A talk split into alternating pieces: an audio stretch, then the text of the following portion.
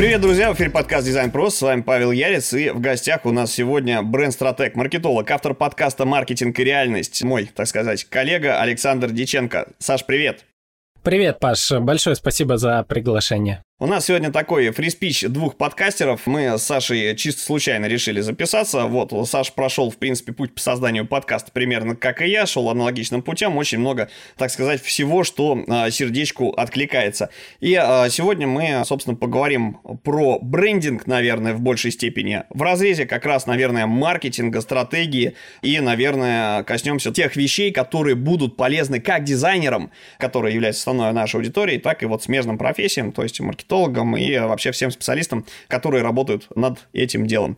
А, Саш, по традиции э, не могу тебя не спросить немножечко про твой путь рассказать, да, то есть э, чем ты живешь и дышишь. На всякий случай, э, так как, да, у нас сейчас вышел новый закон о рекламе, я бы хотел сделать дисклеймер, к сожалению, без них никуда. Данный выпуск не является рекламным, он не является коммерческим, и все бренды, личный опыт спикера, что называется, все продукты, которые мы упомянем, это исключительно иллюстрация к тематике разговора, а ни в коем случае не реклама. Все, э, прошу прощения, надеюсь, что можем начать.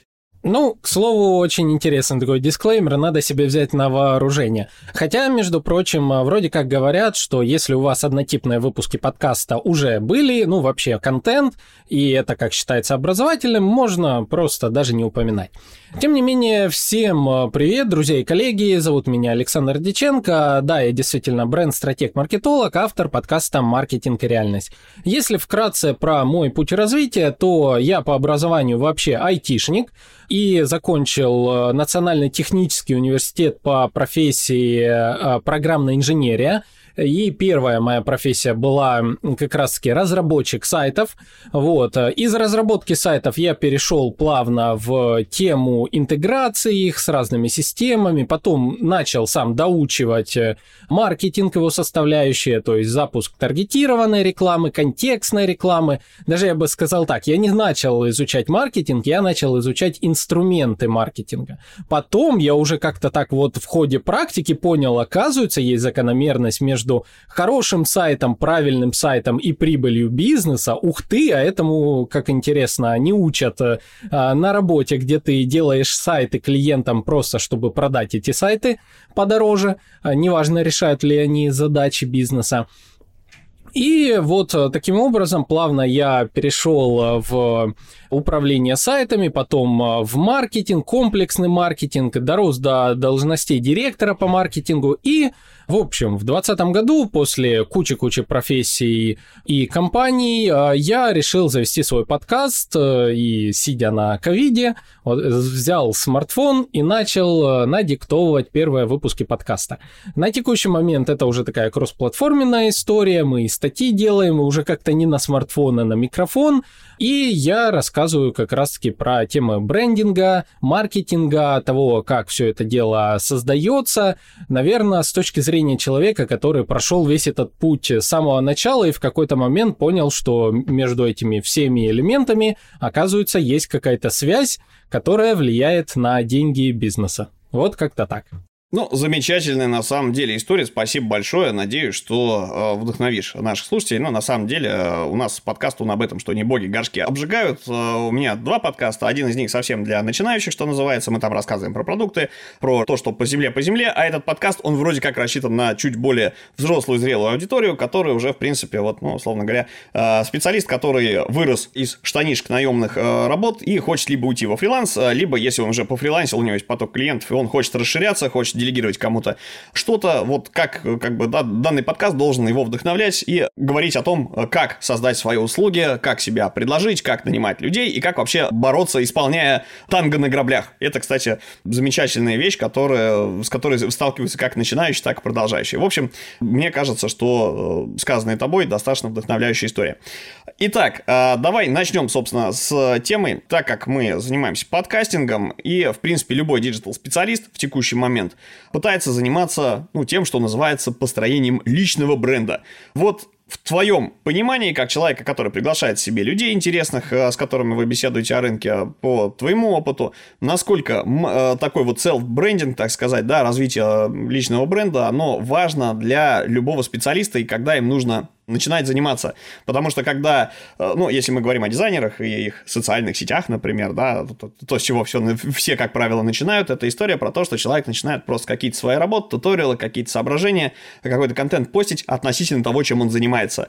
Но не относительно проектов, потому что у него, как правило, там в большинстве случаев либо NDA, либо как-то еще нельзя показывать, либо то, что он делает, это не очень, ну, такие достаточно стрёмненькие истории, ну, просто потому что понижается планка эстетики в угоду бизнесу. И э, вдруг он внезапно обнаружит через какое-то время, что у него там сидят э, в соцсетях не клиенты, а другие дизайнеры, да, заказов и э, баблишка, что называется, больше не становится. Вот как выстроить себе стратегию, да, на кого ориентироваться, и в чем, как ты видишь, отличие брендинга персонального человека, да, и корпоративного, например, бренда? Угу.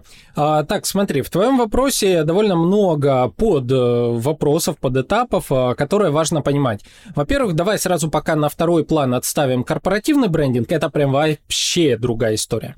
Касательно личного бренда и вообще личного бренда digital ов, давай э, я уж пусть работаю глобально с экспертами разных категорий, дизайнер дизайнеры, а, личный бренд для дизайнера и личный бренд, допустим, для таргетолога или контекстолога или там кого-то еще, по сути, модель развития практически одна и та же. Э, разве что отличается в плане кейсов, отличается в плане там а, некоторых особенностей.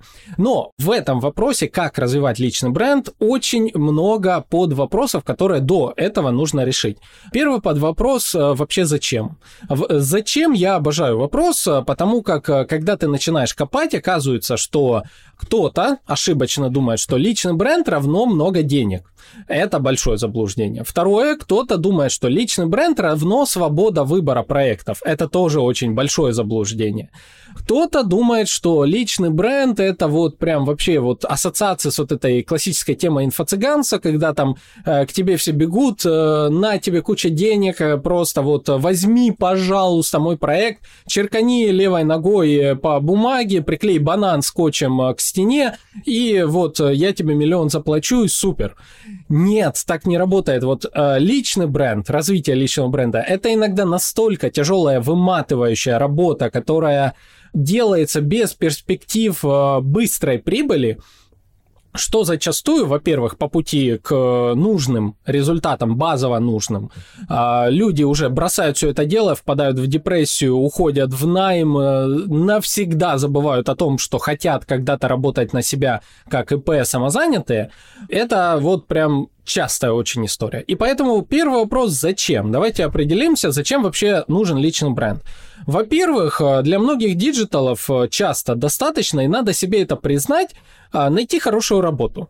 То, что вы работали там вот как дизайнер, работали в найме на какого-то, ну, откровенно говоря, может, мудака, который вот прям навешивал кучу э, на вас под задач, заставлял э, сегодня делать иллюстрации там в одном стиле, завтра рисовать презентации, послезавтра видео креативы создавать, ну, блин, это вообще-то работа трех разных людей. Есть иллюстраторы, есть э, те, кто рисует презентации, а рисовать презентации, к слову, сегодня у меня был разговор э, с одним предпринимателем. Презентация – это работа, работа, хорошая презентация маркетолога плюс дизайнера. И это тоже часто навешивается. В общем, э, я веду к тому, что очень часто развитие личного бренда хотят те, кто работал на плохой работе. И, возможно, вам стоит подумать о том, чтобы найти адекватную работу, где, во-первых, вам дадут вот условно работы в рамках вот этих вот правил, а, в таких обязанностях и так далее. Во-вторых, очень часто люди думают, что вот это романтизм вокруг личного бренда. Это очень просто. Вот э, я думаю, вы можете и Пашу спросить, и меня спросить о том, что такое развитие подкаста. Сколько в себе подразумевает просто вот э, как мини-модель развития личного бренда. Сколько работ подразумевает выпуск одного подкаста. Паш, я не знаю, как у тебя, но позволишь, я расскажу, что у меня такое это. Это подбор темы, это поиск гостей, это редактура, это отснять материал, это потом его э, сделать, смонтажить, выпустить, написать описание, э, выложить на все платформы. Я делаю поиск рекламодателей, э, пиар-особенности подкаста, продвижения, много вообще под задач, которые занимают 100% времени. И развитие личного бренда – это практически вот от 90 до 100% вашего личного времени.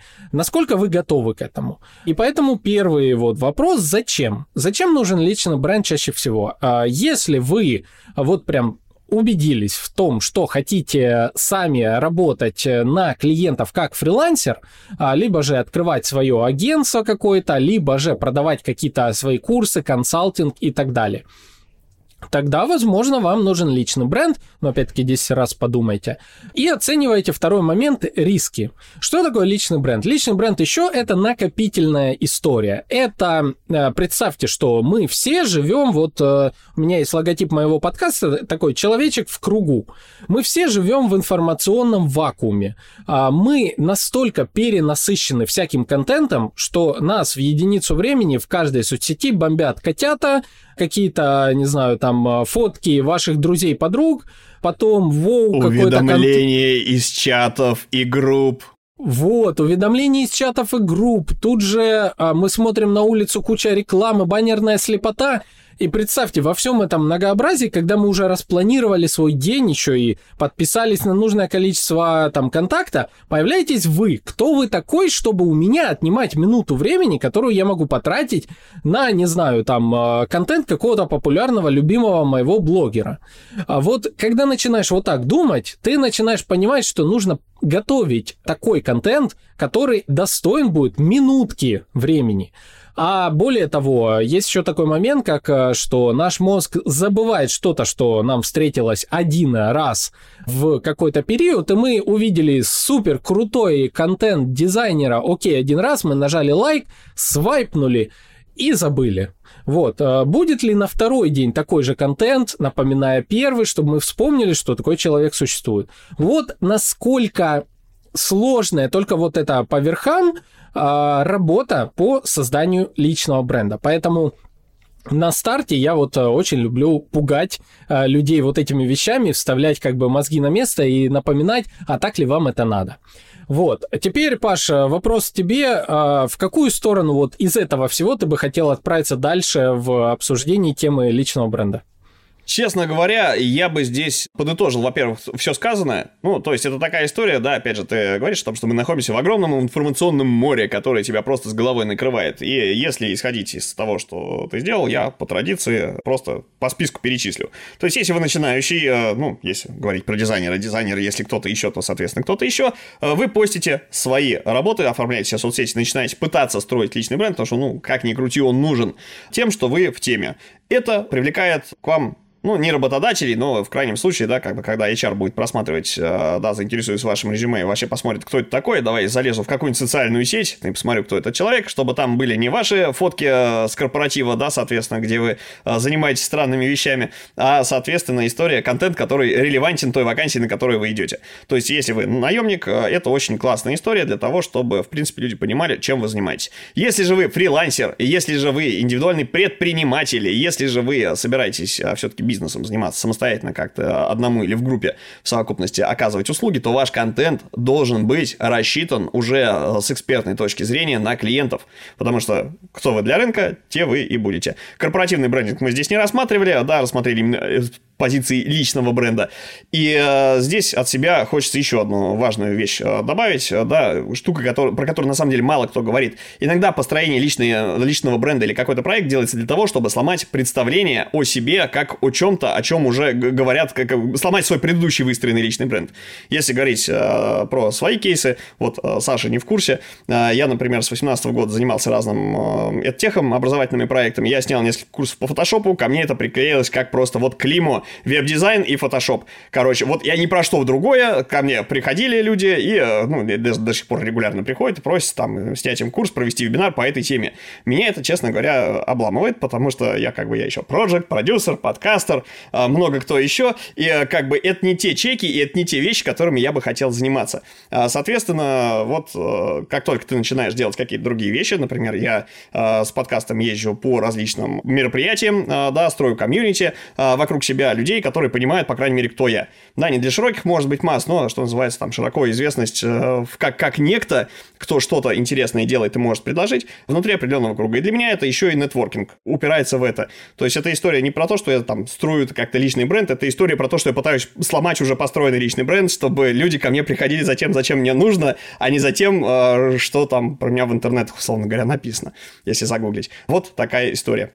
Да, вот, э, и давай отсюда как раз это очень классный кейс твой личный, когда есть некий э, стереотип вокруг личности, то есть ты занимался, давай, вот очень частая проблема у меня была, допустим, я много лет занимался разработкой сайтов, я у всех клиентов прошлых был подписан, там, условно, Саша сайт, там, не знаю, как-то типа Саша WordPress, там, вот такого типа. Ну, как, как любовница обычно подписывают, да, что ну, Семен типа, сантехник, а там да, Катя. Да, да, да, вот э, из разряда вот сантехник, обозначим вот это в кавычках, кавычках, типа, старая ниша.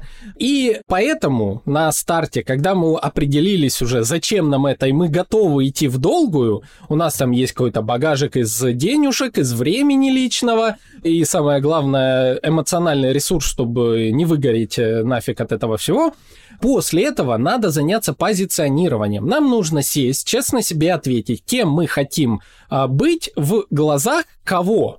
И вот а, две. Кто мы и для кого. Это мы должны прям прописать. Желательно даже иметь некую коротенькую подпись. У меня это бренд-стратег-маркетолог, автор подкаста. Автор подкаста это уже как бы мой ресурс, который я создал. Это уже немножко дальше этапы. А вот э, как себя называть, а, сочетание имя плюс кто я такой, а, это надо проработать прямо на старте. И оно должно быть везде, где бы вас не забили, даже если, тем более, если вы называетесь Иван Иванов, допустим, не в обиду всем Иваном Ивановым, но а, имею в виду, что сочетание имя-фамилия очень часто легко может, э, может найтись в поиске и вывести на кого-то другого. Поэтому очень важно уже на старте заложить, кто мы, плюс какое-то ключевое слово. Вот это ключевое слово, позиционирование, кто мы, должно быть абсолютно на всех площадках. А и самое важное, удаляем старые площадки, то есть прям вбиваем себя а, по старым ключевикам, находим старые вот эти вот э, знаете, есть куча агрегаторов сайтов, которые уже не живые, но они на первой странице выдачи. Там не актуальная информация, там э, какие-то ваши старые запросы, ваши старые резюме. Если можем, удаляем это все, чтобы люди, когда будут нас искать, они находили те ресурсы, которые нам нужны. И на базовом этапе, на первом этапе мы формируем вот эти площадки, где будет информация о нас. Там мы уже упаковываемся, там мы уже выкладываем о себе информацию, пишем, кто мы, что мы, зачем, почему, и уже дальше начинается первый этап личного бренда, это уже когда у нас готова упаковка, это формирование воронки прогрева, то есть место нашей экспертности, ну как бы сосредоточение экспертности, кейсы, формирование воронки прогрева. В общем, у нас должно быть как минимум одно место, где мы рассказываем, почему мы классные эксперты. И это место должно быть самым большим количеством упора наших усилий туда. В моем случае это вот подкаст, в твоем случае подкаст плюс что-то еще, возможно. И, соответственно, вот эти места мы качаем, начинаем качать и развиваем в долгую. Остальные уже как бы по, э, поскольку постольку, в зависимости от надобности, от площадок и так далее, это уже следующие этапы. Ну, отлично. Понятно, да, что нужно разграничивать какие-то штуки, потому что для меня, например, подкаст — это не платформа для трансляции брендов э, и кто я, это платформа, где я коммуницирую и нетворкую с людьми, которыми восхищаюсь, которые классные какие-то интересные штуки делают, и это очень клево. А вот оттуда уже действительно, как по воронке, можно э, вести, заинтересовав своей персоной, как, например, ведущим, э, куда-то еще, тех, кто это слушает. А вот те, кто это приходит, с ними всегда есть точка коммуникации. Одно дело ты с человеком, да, там, с бывшим коллегой, например, с которым котором вы очень классно работали на, э, в каком-то месте, но так исторически сложилось, что вы, э, да, ваши пути разошлись, какое-то время вы поставляли друг другу клиентов, потом друг про друга вроде как помните, иногда даже поздравляете с днем рождения, как это вводится через соцсети, потому что теперь э, объем контактов у среднестатистического человека, он превышает возможности записной книжки, да, и календарей, да, и, соответственно, спасибо соцсетям, они нам напоминают все это дело. Но пересекайтесь вы преимущественно на конференциях, говорите, а давай вспомним добрые старые времена, забабахаем какой-нибудь проект, но как-то это все не связывается. И вот как раз подкаст «Дополнительная точка коммуникации», например, для этого. Очень хорошая вещь. Так вот, что касается тех вещей, о которых ты рассказал. Можно ли это называть платформой бренда? И вообще, что в твоем понимании является платформой бренда? То есть человек упаковался, он определился с позиционированием, кто он для рынка должен быть, и он начинает, значит, рынку об этом радостно сообщать. Рынок, э, естественно, если объем контента и упоминания там вот как бы превышает определенный порог, то, соответственно, ты кто-то в Гугле. Помнишь, как же этот фильм назывался? «Особо опасен», что ли? Там, значит, главный герой вбивает свое имя, фамилию и такой, типа, нет результатов.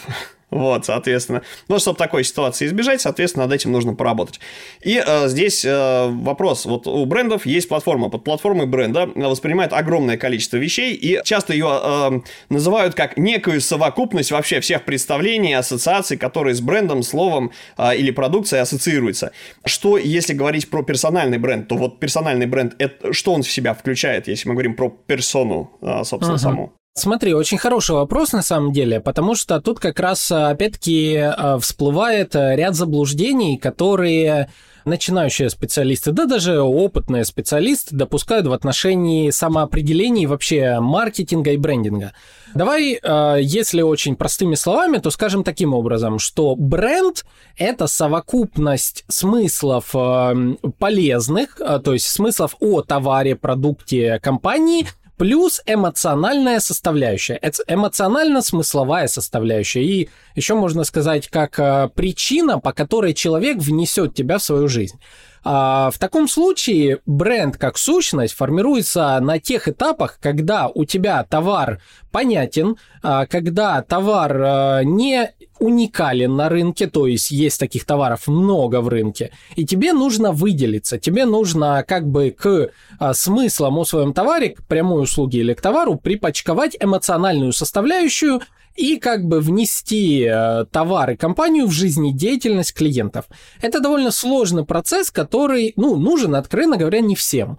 Если мы тем более говорим про личный бренд, э, то, мне кажется, гораздо лучше здесь использовать модель пути клиента э, для того, чтобы просто приводить себе клиентов. Что такое модель пути клиента? Называется Customer Journey Map.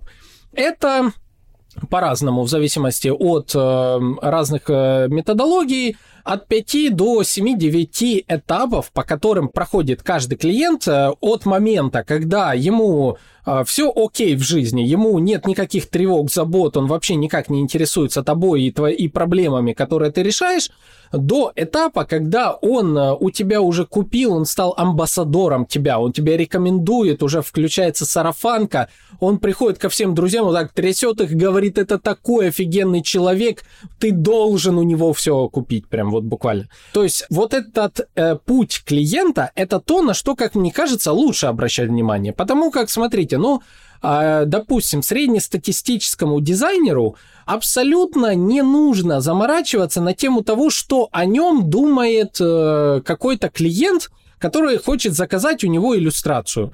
Ему нужно твой э, опыт, твои работы, срок и цена. Все, больше ему ничего не надо уже когда мы хотим, соответственно, продавать это дороже, больше и прям оверпрайс ставить, тогда мы должны задумываться на тему повышения своей экспертности, опять-таки, в головах нашей аудитории, тогда уже тема брендинга идет. Но давайте для начала возьмем путь клиента. Что это такое? Мы должны, вот найдите эту картинку, там 7 где-то этапов, если проще говоря, то первый этап, клиент живет, и у него все окей. Второй этап. Он живет и понимает, что у него возникла проблема, но не срочная как бы когда-нибудь решу. Третий этап, э, он начинает искать решение своей проблемы. Четвертый этап, он находит, э, понимает, что решает э, проблема и уже ищет компании, которые это решают, или специалистов. Пятый этап, он ищет информацию о компании и прям узнает, как она работает, о компании, о товаре. Дальше он заказывает этот товар и проходит процесс утверждения цены там и так далее. А, шестой этап – это получение товара и обратная связь. Седьмой этап – это амбассадорство, это рекомендация, отзывы и привод э, других по сарафанке клиентов. Вот думайте в таком ключе на каждом из этапов, что вы сделали. Да, Паш?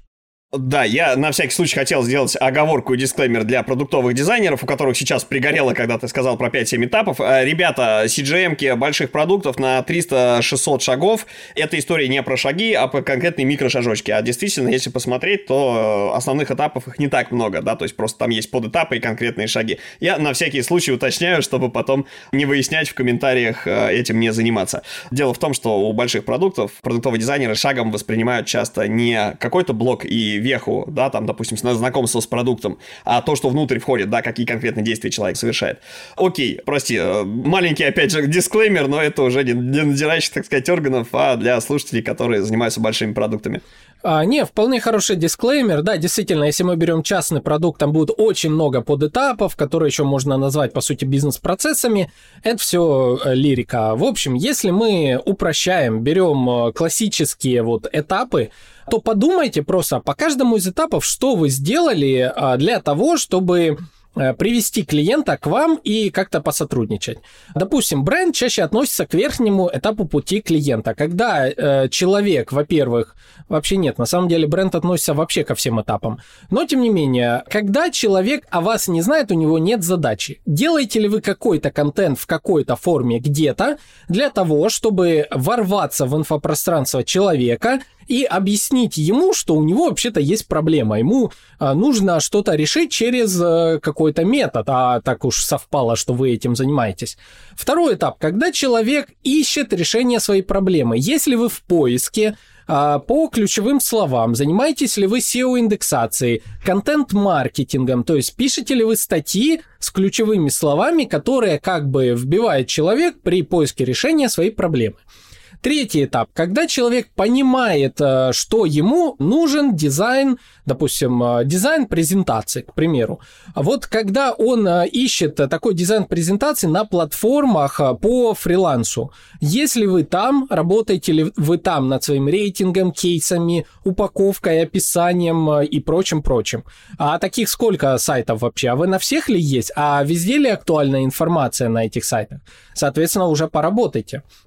Следующий этап. Когда, допустим, он найдет вас а, и захочет с вами связаться. А вообще-то, актуальная ли информация у вас а, размещена? Допустим, буквально вчера я рассказывал историю о том, как пытался, нашел статью о себе, о своем подкасте и пытался связаться с редакцией. Я контактов не нашел редакции. Я заходил в телеграм-канал, я смотрю, что там нет возможности оставить комментарии, и нет контакта для связи с кем-то. Мне приходилось серфить ВКонтакте, чтобы, э, хотя я был уже в Телеграм-канале, серфить ВКонтакте, найти там группу, найти там человека, привязанного в контакт, пытаться с ним связаться. Короче, это было настолько сложно, мне было очень надо, но это было сложно. И очень часто это проблема, потому что такое впечатление, что мы как бы сами отгораживаемся от клиентов, усложняя путь. Э, самый тоже такой фиговый вариант усложнения пути, сделать себе сайт-лендинг, на котором поставить форму «Оставьте заявку», где имя, фамилия, телефон, э, комментарий напишите и окей. Это настолько уже допотопный способ э, связи с клиентом. Дайте просто прямую ссылку в ваш телеграм-канал,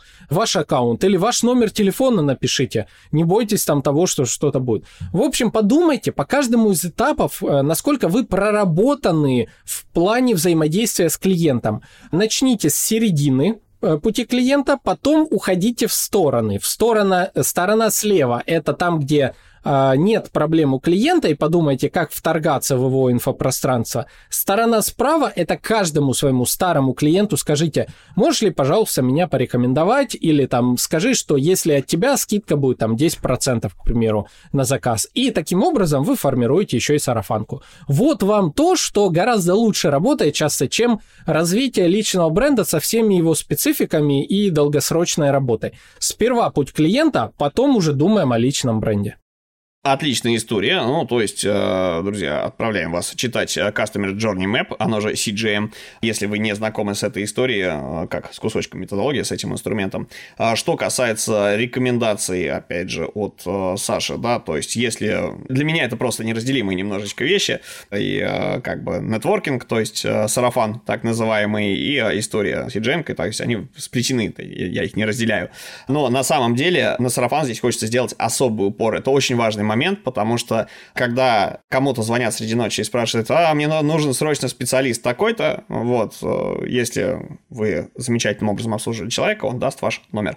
И последний а, Сашин совет – это история про то, что убирайте лишние барьеры. Чем меньше барьеров на вашем пути, если технически возможно это выполнить, э, то, соответственно, убирайте эти барьеры. Если мы говорим про то, как применить технологии брендинга, да, у человечества уже, в принципе, за там 70-х, наверное, 80-х годов про брендинг, ну, давай с 80-х, наверное, про брендинг что-то более-менее вменяемое написано было. Понятно, что тогда были другие технологии, другие площадки, платформы, но смысл оставался тем же. Так вот, если говорить про то, что происходит сегодня, попробовать налепить на личность личный бренд, историю с тем, как подойти к упаковке его, ну, точнее, себя в этот самый бренд про создание, чтобы чуть-чуть более корректно было.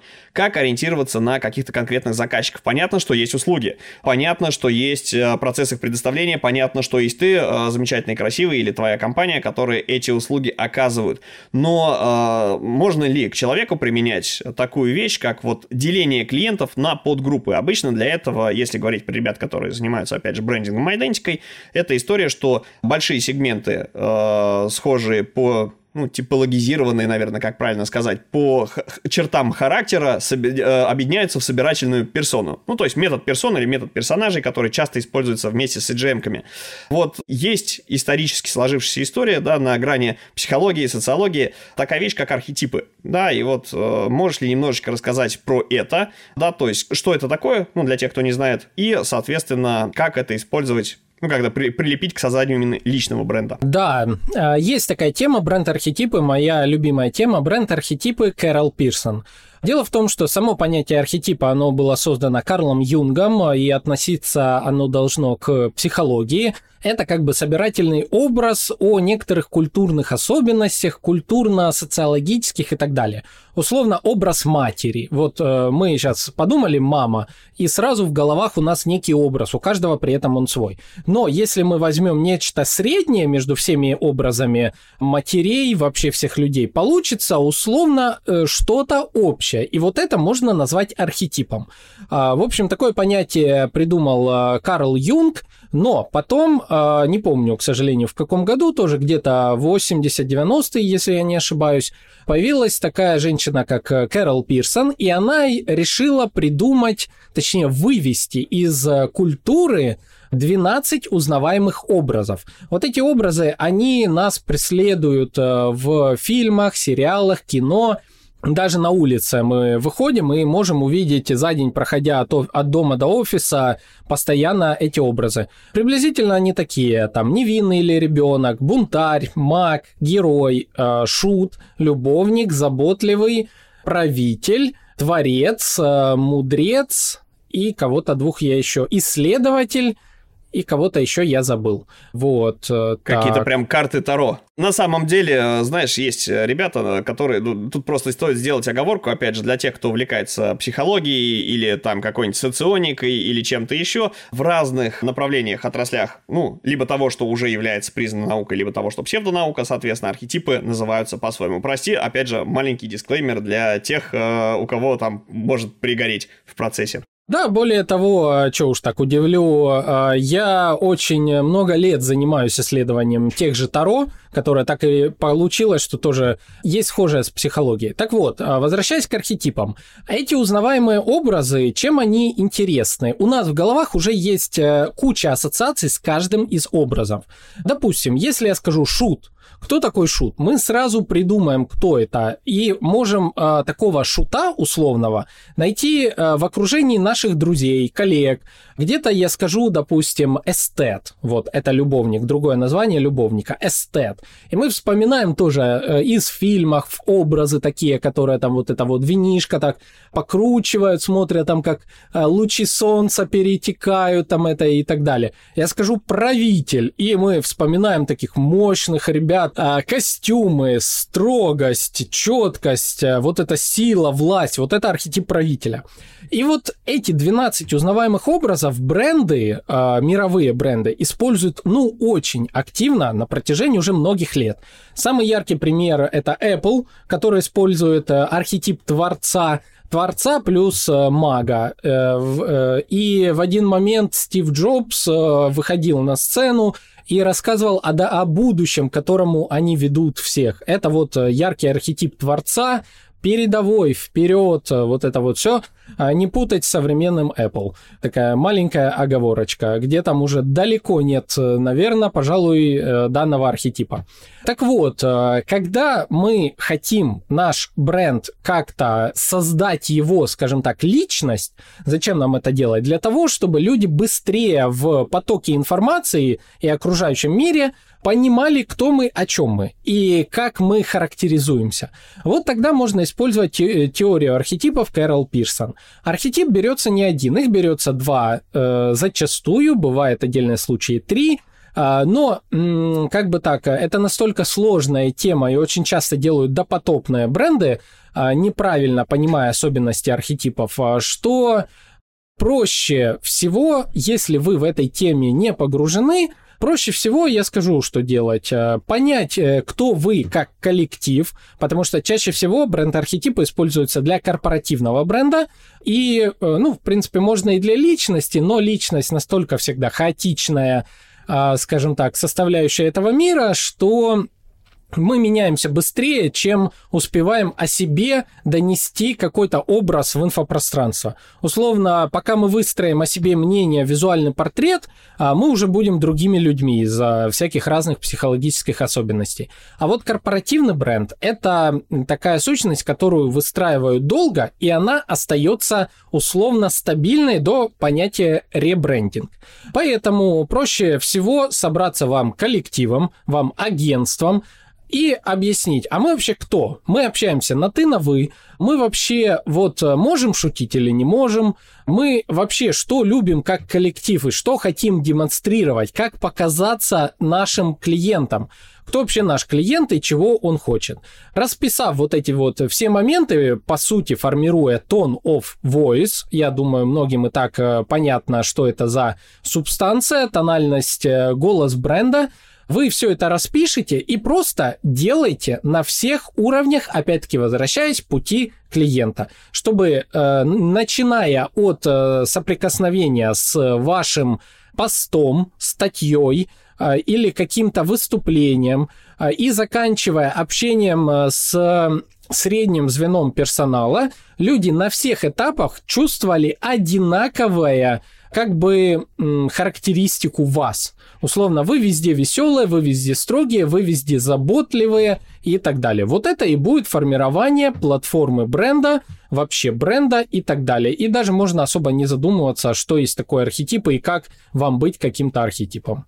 А вот тут возникает сразу несколько уточняющих вопросов. Самый глобальный э, для людей, которые, ну, знаешь, как часто бывают, ребята, вот неофиты, когда ты получаешь новую информацию, хочется всем поделиться и попробовать натянуть это на себя. И здесь есть э, двоякий путь, то есть смотри, то есть получается, в принципе, так как бренд персональный является э, твоим образом в чужих глазах, ты можешь его не соответствовать. Вот, это очень важный момент соответствия того, что ты себе подбираешь или под что подстраиваешься. И тут может пойти двумя путями. То есть, либо ты, если ты работаешь с коучами, психологами, куешь из себя, да, ты был ромашка, любящая э, весь мир и живущий в мире единорогов, и куешь из себя, не знаю, там, супер-мега-бизнес-леди с остальными нервами. Либо ты, э, наоборот, подбираешь тот архетип, который максимально близок к тебе, он у тебя откликается, тебе перестраиваться не надо. И мне кажется, вот этот второй случай, когда тебе перестраиваться особо не надо, если тебя все устраивает, то вот, наверное, это более правильно, чем пытаться стать кем-то еще, а потом обнаружить, что во внутрях ты не такой. И вот здесь вопрос, а, каким путем, наверное, лучше идти, какие здесь проблемы есть. Да, это очень хороший э, вопрос, на самом деле. Я, пожалуй, э, в формате истории небольшой расскажу. Дело в том, что совершенно недавно я это разбирал у себя. Я увидел э, кусочек из видео такой инфо-цыганской тематики, классическая. Собрались инфо-цыгане похвалить друг друга. Вот, не будем рассказывать, кто это. Ну, в общем, сидели, хвалили. И там сидела одна девушка, которая такая вот оделась, в общем, в строгий костюмчик. Прям вот э, видно, что стилист работал над образом правителя. А что есть правитель, женщина? Это такая, которая строго, четко, то есть я эксперт, там вот это вот все дело. Но проблема в том, что сама по себе она далеко не этот архетип, и это стало понятно, как только она открыла рот. Она начинала, во-первых, бегали глаза вверх, а она вот э, добавляла какой-то такой полетности в голосе, запиналась, старалась рассказать э, что-то э, якобы о том, в чем она экспертна, но при этом рассказывала как архетип невинного. Это м, как бы такой вот э, инноватор-ребенок, у которого есть видение, он может, э, кстати, это неплохой архетип для продаж, между прочим. Каждый архетип подходит для продаж, но нужно знать его особенность и не пытаться быть не собой. А, особенность архетипа невинного в продажах э, состоит в том, что ты способен, э, как вот молодое поколение, не будучи э, замыленным мозгом, увидеть в человеке потенциал, и несмотря на то, что тебе будут говорить, так нельзя сделать, а так не делается, ты прешь вперед и под идеей высоких там всяких мыслей, в общем, ты идешь к своей цели. Это архетип буквально стартапов когда вот ты веришь в проект и делаешь что-то инновационное. Да, куча стартапов прогорают, но некоторые, которые становятся прям супер-мега популярными, э, начинались с идеи «такого быть не может». Это у вас не сработает, но там просто верили. Так вот, э, отвечая на твой вопрос, э, какой путь выбрать? Прикидываться кем-то или быть собой?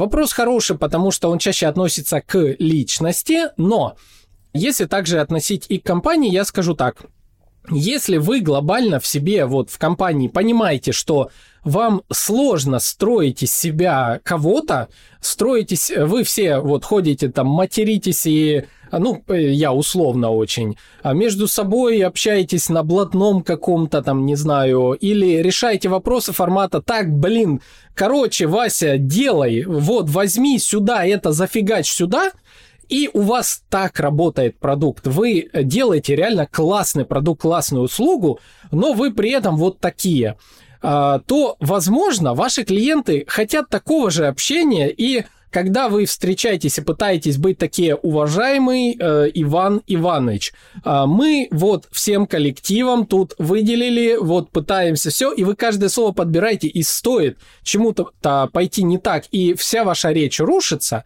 возможно, так делать не надо. Возможно, сразу скажите, что вот вы такие, но вы в ответе за свой продукт, условно говоря. Это будет архетип бунтаря такого, возможно, даже нет, это архетип свой парень. Скажите правду, мы вот делаем здесь то, что вам надо. Поэтому давай не усложнять, приходи и заказывай. Вот, а бывают отдельные случаи, когда стоит под определенный рынок сформировать определенный образ, но это задача довольно сложная, и она требует а, внедрения потом а, тону voice на всех уровнях коммуникации. А здесь уже а, ну, упираешься и в людей, и в какие-то особенности отдельные. Супер. Мне кажется, сейчас вот просто нанес кучу пользы, разобрал какие-то моменты. Естественно, что если наши слушатели хотят разобраться, можно поискать, собственно, Кэрол Пирсон и почитать про эти самые архетипы, а то непонятно, их названия звучат как карты Таро, да, там, а, герой, любовник, шут и так далее. Вот. Естественно, что в один подкаст это все не запихнешь. Но мне кажется, ты максимально, что называется, так как ты уже стаю собак на этой теме съел, а, вот, максимально подробно с классными кейсами все это рассказал. Я предлагаю попробовать переключиться немножко немножечко в практическую плоскость, и чтобы, опять же, там не заморачиваться со, со всякими дисклеймерами про рекламу, помериться, так сказать, подкастерскими жалами и проговорить про брендинг подкаста, потому что у э, Саши сюрприз для меня. Есть своя собственная идентика, и это действительно круто, потому что если взять 90% подкастов, которые я вижу, вот у меня одна из фичей э, нашего подкаста, у нас есть идентика, есть дизайн-система, мы каждого спикера отрисовываем обложку, причем на половине платформы их никто не видит, но зато их все видят в постах, а, все видят, собственно, истории а, в сториках, а, иногда даже анимированные, и люди кайфуют от этого, вот, к этому привыкли. Некоторые спикеры, которые приходят к нам, не познакомившись, собственно, да, которые видели только обложку подкаста, допустим, в том же Apple подкастах, они в шоке, типа, зачем фотку? О, ничего себе у вас тут, а почему это так выглядит? Вот, и иногда приходится объяснять, не то, что ты не верблюд, а почему это такое. Например, давай, не знаю, начну с себя, как с референса. Подкаст, так как он является комьюнити, э, да, у него тоже есть э, смысл, то есть идентика делать не просто потому, что у дизайнера зачесалось что-нибудь, а как бы вот содержит в себе смыслы. И мы, например, это, вот мы когда собирались э, в самом начале, мы решили, что мы будем аудиокомиксом. А где-то первые пару сезонов мы э, просто обложки маркировали, это было такой фичой, нам это было по приколу, это были абстрактные всякие бэкграунды с типографикой, ну, все-таки подкаст для дизайнеров, чтобы это было нужно быстро оформлять. Это как бы очень важный момент был, да, чтобы первая идентика, которую мы делали, она вот прямо у нас была формулировка задачи э, сделать идентику такой, чтобы э, любой из нас, собственно, мог э, прийти нетрезвым после корпоратива и за 20 минут собрать обложку. И э, как бы этот запрос, он сохранился вот когда это уже вылезло э, в какую-то такую более конструктивную историю иллюстративную. И мы решили, как бы, что это будут, во-первых, это будут мы, это аудиокомиксы. Почему комиксы? Потому что комиксы общедоступная история, которую любят и начинающие, да, и те, кто уже вырос. Это тоже массовый такой э, стереотип. Это история про то, что, в принципе, векторные аватарки, которые мы рисуем, они достаточно быстро создаются э, в теории в будущем когда-нибудь это можно будет перевесить на нейросеть, наверное, но вот мы, исходя из ручного труда, все это планировали. Да, соответственно, для того, чтобы это воспроизводилось везде, если нам нужно будет из э, digital а, собственно, в печатку перейти, чтобы это можно было, имело ограниченное количество цветов для удешевления стоимости продукции. А, да, и мы так и используем там 4 или там 5 цветов, короче говоря, базовых э, и в одном подкасте, и в другом, они являются наследием друг друга.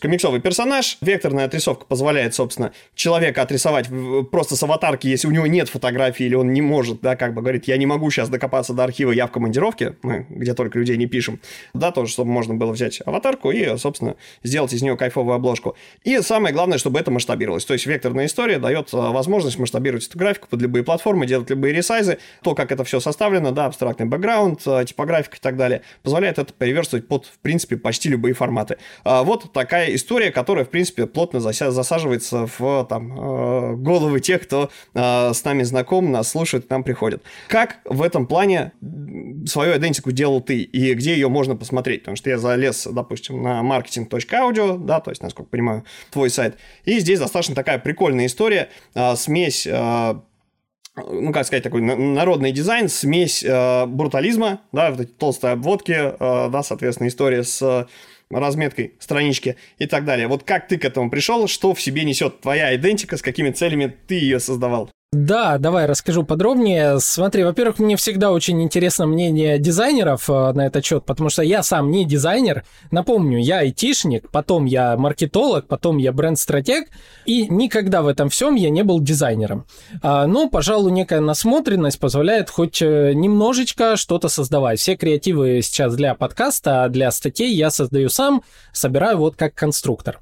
Изначально а, еще вот э, мой подкаст, он э, родился в 2020 году, и уже где-то спустя год ведения подкаста я стал более-менее понимать, о чем я. Я уже тогда понимал, э, что есть такое айдентика, и понимал, что она бывает разной. Она бывает смысловая, она бывает аудиальная, она бывает визуальная идентика, вот, и чаще всего, конечно же, мы подразумеваем под этим визуальную, то есть то, что условно более всего распиарено, визуальная идентика тематика.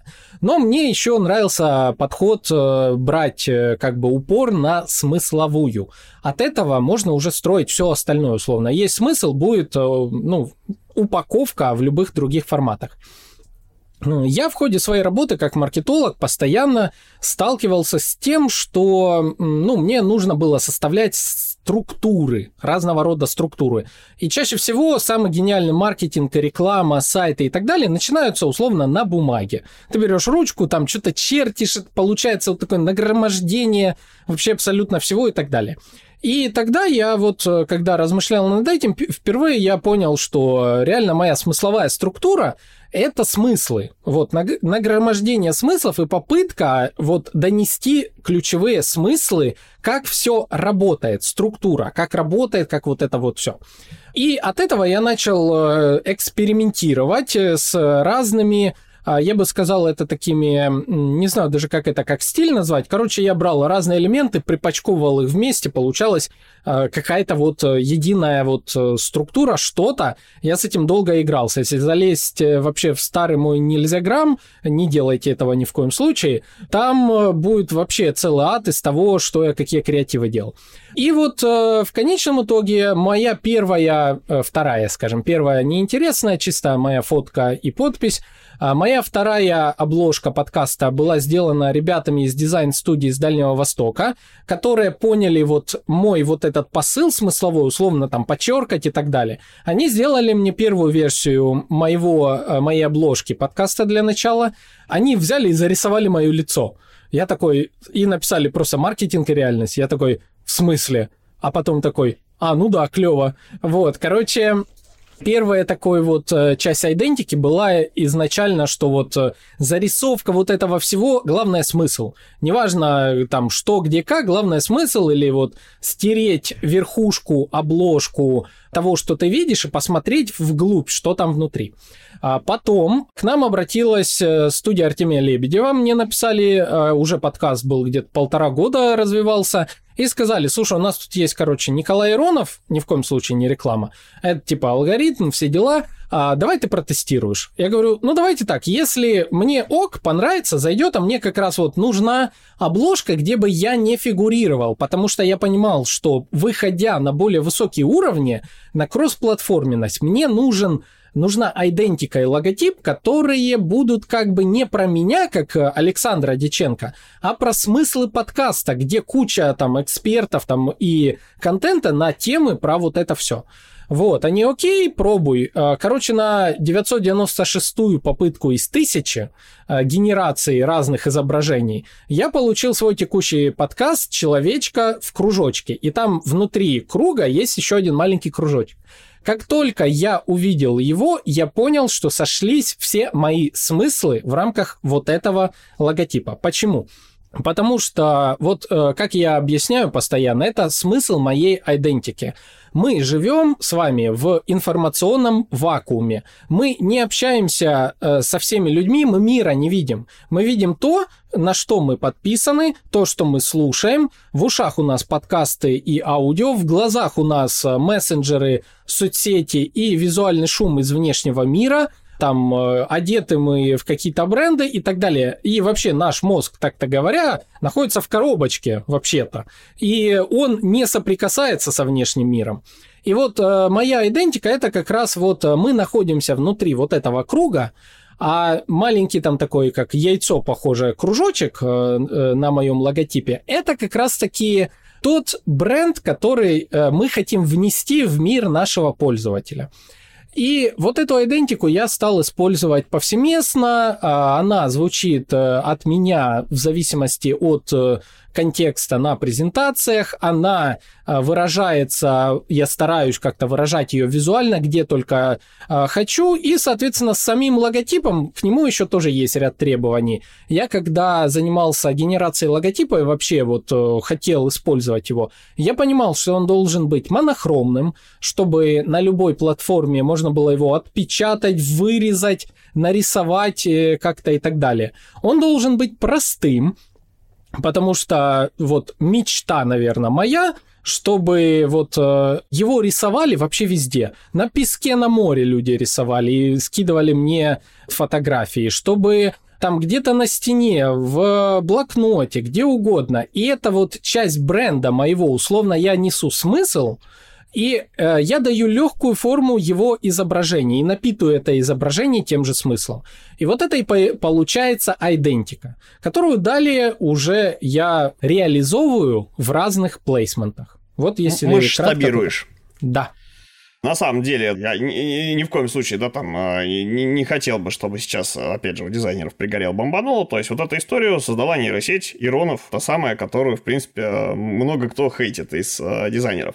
Здесь я могу сказать одно, что, ребят, если вы хотите Александру предложить переделать это лого, ну вот не имется вам, вы можете, собственно, прислать ему сетку, поправить толщины линий, там вот эти все истории, подобрать, может быть, еще какие-то штуки, и это будет концептом. Такая критика будет конструктивной. А так, действительно клевая штука, которую можно дорабатывать, ее можно масштабировать, можно использовать в разных решениях, и э, действительно здесь речь идет про решение бизнес-задачи. Да, позволь я тогда добавлю обязательно, что тут ни в коем случае дело действительно не в конкретной нейросетке и так далее, не в генераторе, ключевое – это смысл. А чтобы понять смысл, вы должны понять условно себя, боли своей аудитории, вообще контекст, в котором вы планируете плавать. Когда вы вот это вот все поймете, распишете в себе, тогда вы найдете форму вообще через э, любой инструмент, хоть сами вы можете и наделить смыслом как раз-таки любую форму. Главное, чтобы этот смысл вы могли донести людям э, в своем контенте в любом плейсменте. Ну, вот как раз мы и э, попробовали донести смысл, пояснить те глубинные глубины, которые э, идентики подкастов э, несут. Что ж, э, в принципе, классно. Спасибо тебе за интересную беседу. Э, я бы хотел еще пару вопросов тебе подкинуть, так сказать, лопаткой. Что бы ты порекомендовал ребятам, ну, если с начинающими там более-менее понятно, да, постите свою работу, упаковывайте и так далее. Но вот э, слушают нас сейчас э, те, кто пытается заниматься персональным брендингом, они уже хапнули кучку идей, Можешь ли выдать пошаговую историю, так сказать, суммируя, да, саммари того всего, что было сказано, с чего к этой штуке подступить, потому что ребят, которые идентику делают другим клиентам, это вообще стандартная история, сапожник без сапог. И часто дизайнера, ну, так как подкаст в основном для, для тех, кто строит бизнес около дизайна, вот э, все, собственно, строится вокруг того, что а на себя-то времени нету, а с чего начать? Потому что одно дело, когда тебе пришел, не знаю, какой-нибудь производитель э, обуви локальный, и ты, в принципе, при нем понимаешь, кто его целевая и так далее, какие услуги им продавать, как, э, да, у него выясняешь, как бы он хотел э, себя позиционировать, выглядеть в глазах тех, кому свои товары и услуги продает на рынке. А что касается себя, то есть в ответ, главный ответ, вот человек ответил себе на вопрос, кем быть, какие у него дальнейшие шаги.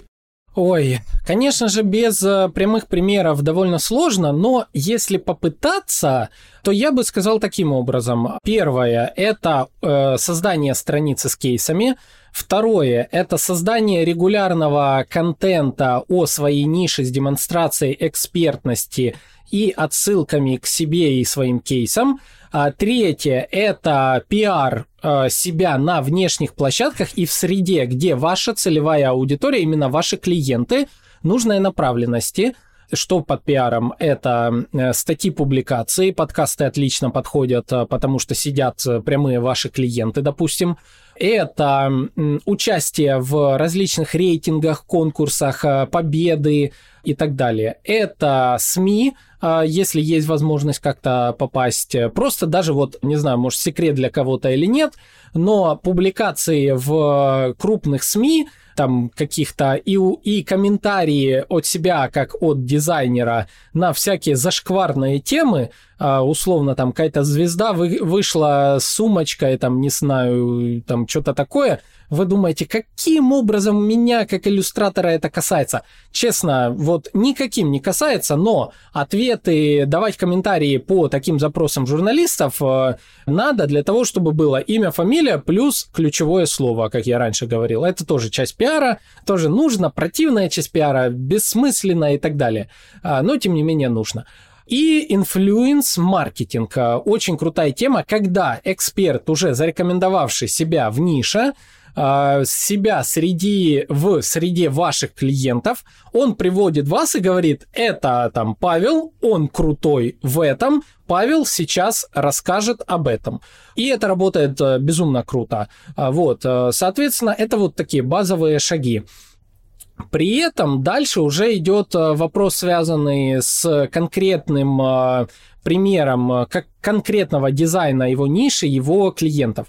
Потому что есть разделение на э, допустим, э, в B2B сегменте, то есть если вы ориентируетесь на а, заказчиков довольно крупных на крупные чеки, вы должны вот это самый контент готовить э, и заниматься пиаром и инфлюенс-маркетингом там, э, где эти заказчики читают, соответственно, материал. То есть, если они читают, ну, условный состав, то, соответственно, вы должны с кейсами быть где-то на составе, или у вас там а, в списке кейсов вы должны внизу быть подписаны иллюстратор, дизайнер, такой-то, такой-то. Вы должны давать ссылки на это все.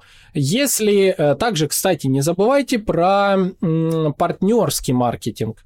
А это очень классная штука для многих digital ов и дизайнеров в частности. Если вы найдете кучу ваших э, конкурентов, как вы думаете, а я вообще не люблю слово конкурент, созвоните с ними и скажете, слушай, я вот, э, короче, знаю, что ты делаешь крупные там проекты, а я делаю чуть поменьше проекты. Давай, если тебе условно, ну, не нужен проект, не готов ты его брать, давай ты его дашь мне, я процентик э, отбашляю, и, соответственно, все круто. Или наоборот, если тебе зайдет там, ты занимаешься, не знаю, векторной графикой, я занимаюсь там а, я не дизайнер, растовой графикой, да, там, ну, типа, короче, вы поняли, а, вот, а, давай... Мы вот, задействованы ты... в разных взаимосвязанных сферах. Да, да, вот, э, как бы казалось, к нам обращаются по запросу дизайн, но мы с тобой из э, совершенно разных итоговых результатов. Давай ты будешь мне того, я тебе того. К слову, мы так э, в среде подкастерской часто делаем с коллегами из подкастеров, которые в категории маркетинга и бизнеса. Мы специально обмениваемся заказчиками на рекламные интеграции, там идем друг к другу в гости, там что-то рассказываем, э, как-то вот э, на этот счет делаем э, совместные коллаборации, потом, когда приходит клиент, говорит, я хочу пропиарить свою компанию там на аудиторию слушателей подкастов там про бизнес, про маркетинг, он приходит к одному, я говорю, и спрашивает меня, а куда еще можно? Я говорю, да еще вот сходи там к этому, к этому, вот там классная аудитория. А у этого, допустим, есть еще доп. комьюнити, зайди туда. И мы, соответственно, вот как бы вот партнерский маркетинг. Ну, наверное, если в общем говорить, вот так. Дальше уже идут отдельные особенности частных случаев э, с тем, где можно и что делать для м, привлечения качественной аудитории. Окей, ну, то есть тем, кто, кому есть что сказать, аудитории своей именно, да, не дизайнерской, наверное, имеет смысл порекомендовать следующее, да, то есть не пытайтесь а, влезть а, в дизайнерскую конференцию, да, потому что там дизайнеры, лиды и так далее, это все будет про дизайн, да, там что-то можно выцепить, но это не совсем может быть ваша ниша. Вам можно слазить, а, так сказать, вы, вылезти на сцену или просто прийти на мероприятие на отраслевое. Например, вы делаете какой-то продукт, не знаю, например, вы студия дизайн-поддержки, которая делает э, каталоги, лендинги, осуществляет дизайн-поддержку клиентов в сегменте девелопмента.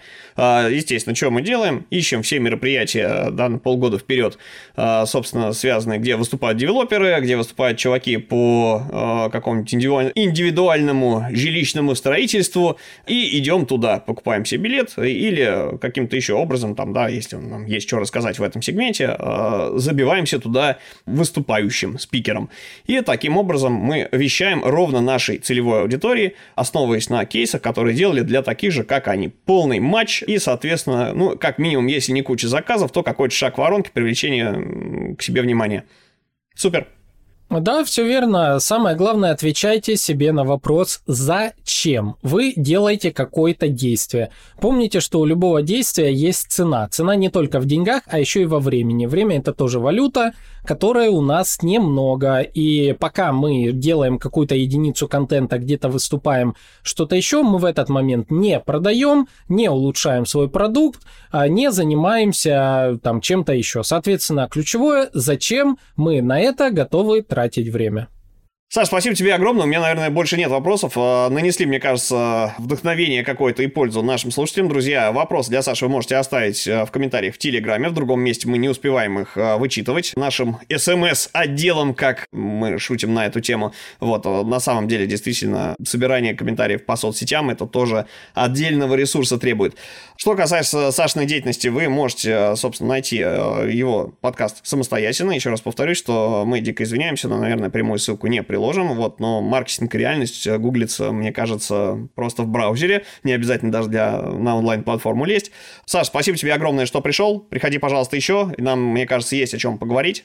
А, да, Паш, большое тебе спасибо за приглашение. Так, дорогие слушатели, ну а дальше, как я всегда в конце говорю, самое главное это репост выпуска подкаста вашим коллегам, ведь это даст вам плюс вашу digital карму. А если вы не знаете, что это, ну так представьте, они получат такой классный выпуск, они, ваши коллеги послушают, э, улучшат что-то в своей жизни, и вам принесут огромную корзину сладостей или чего получше – и скажут «Спасибо, ты вот благодаря этому репосту изменил мою жизнь». Так что репост подкаста – это плюс вашу digital карму. Лайк, share, репост и оценка, а, как минимум. Спасибо огромное. Друзья, всем добра, любви, творческих успехов. С вами был подкаст «Дизайн сложен», Павел Ярец, а в гостях у нас сегодня был Александр Дяченко, бренд-стратег, маркетолог, автор подкаста «Маркетинг и реальность» и просто дико интересный, классный собеседник. Саш, приходи еще, Всем добра, любви, творческих успехов еще раз. Пока-пока. До новых встреч. Всем пока.